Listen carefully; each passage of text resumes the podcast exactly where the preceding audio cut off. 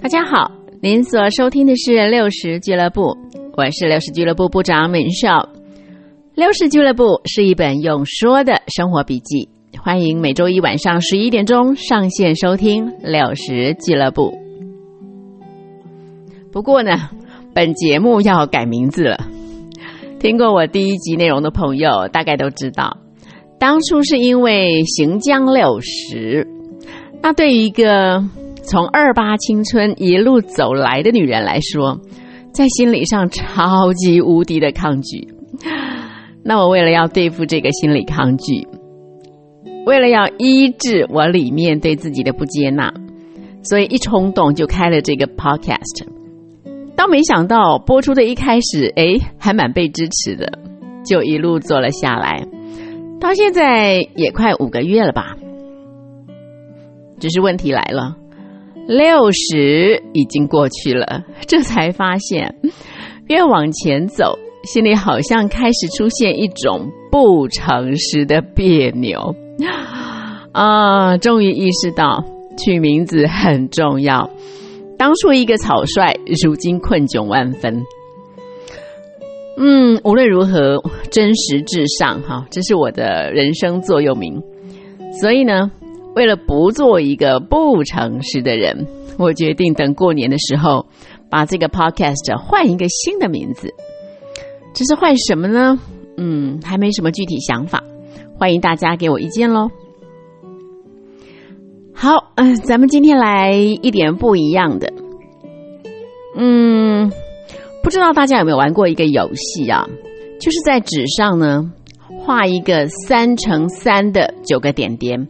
也就是一排三个点点，一排三个点点，一排三个点点，一共三排，所以呢，一共是九个点点，形成一个三乘三的正方形。然后呢，看看谁可以用四条线或者更少的直线，就是不超过四条线，不中断的啊，一笔贯穿所有的九个点点。所以画的时候不能是弧线哦，只能画直线。而且中间的笔画是可以转折，但是绝对不能中断，要一笔完成这样啊，就是嗯，不能超过四条线，看可不可以完成这样一个一笔画贯穿九个点点。如果您没有玩过这个游戏，或者是玩过了可是忘了怎么画的话，那明寿建议您可以按下暂停键，停下来试试看。能不能一笔贯穿九个点点？这个游戏啊，让我想起一个故事。嗯，有一位企业家，他有三个儿子。那因为这个企业家呢，马上要退休了，必须决定接班人。有一天呢，他就把三个儿子叫到一个空屋子来，就跟他们说。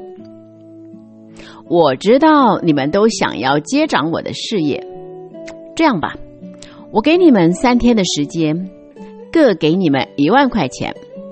三天后的晚上，啊，谁能在这个预算内呢，使用最少的金钱把屋子填得最满，我就把事业交给他。嗯，朋友们，如果是您，您会想要买什么来尽可能的？填满这个空屋子呢？这三个儿子接了指令啊，摩拳擦掌，用尽心思，想要找一个投资报酬率最高的方法来把屋子填满。好，三天后的晚上，他们回来了。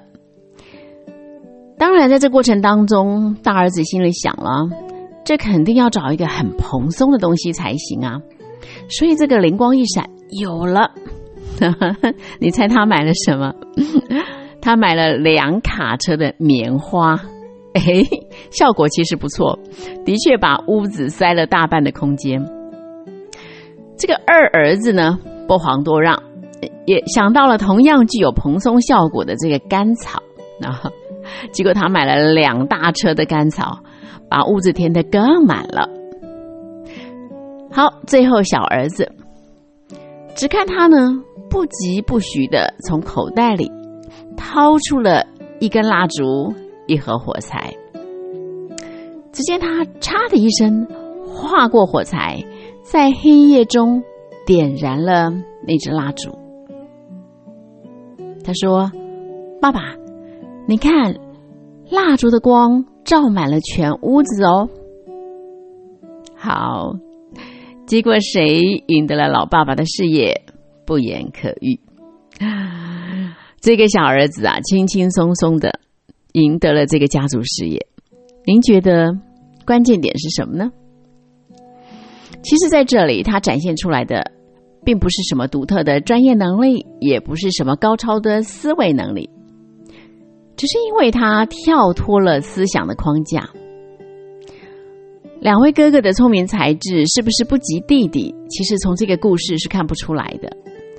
但是呢，这个老三在一开始思考的时候，显然没有被具体看得见的东西给限制住。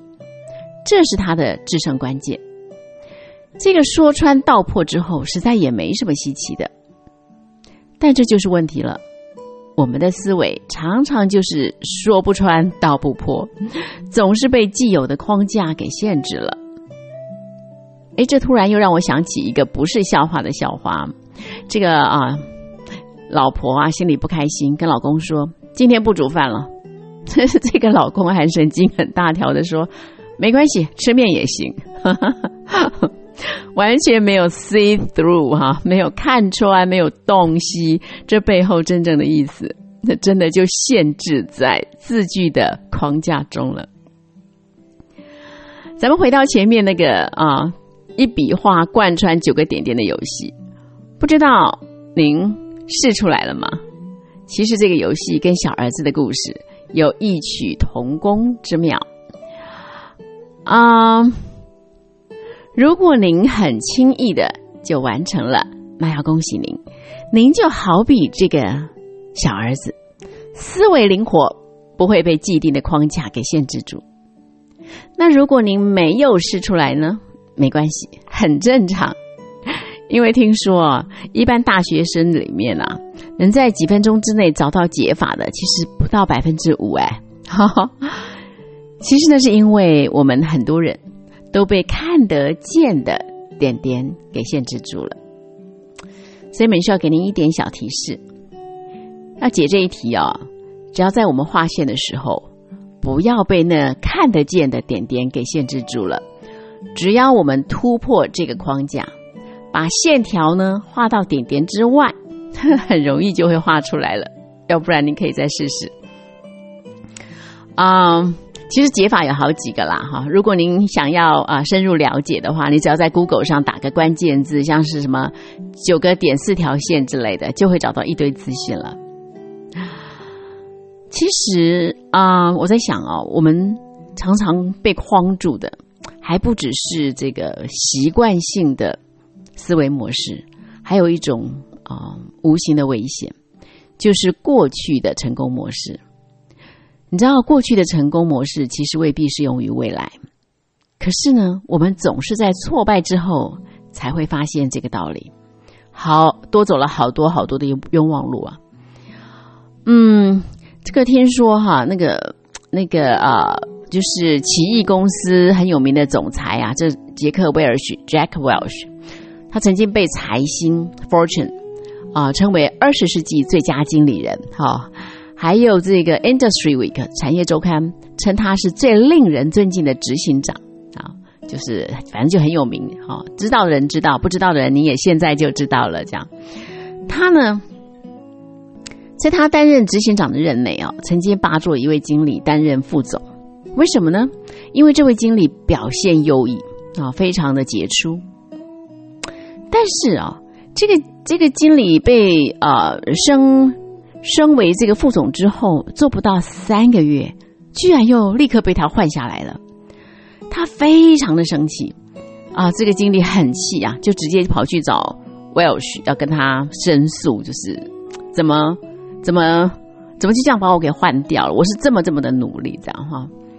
那当时这个 Welsh 就很平静、很淡定的跟他说：“嗯，你的表现确实跟你当经理的时候一样卖力。”但是，你忘了，你现在是副总经理，就这样。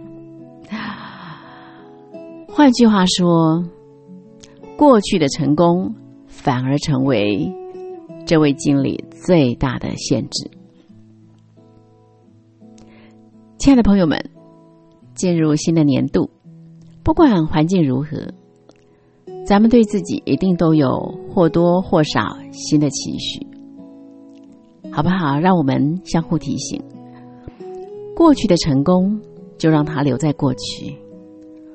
过去之所以成功的能力和经验，如果要用于未来，那我会说，一定要加上谦卑。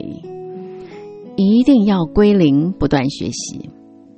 真的，没有一颗谦卑学习的心，就很难跳脱框架，很容易在我们自己的舞台上变成那一位不到三个月就被撤换的经理人。啊啊！这是明秀对自己的提醒。明秀也祝福您，在归零学习、跳脱框架的道路上，恩典满满。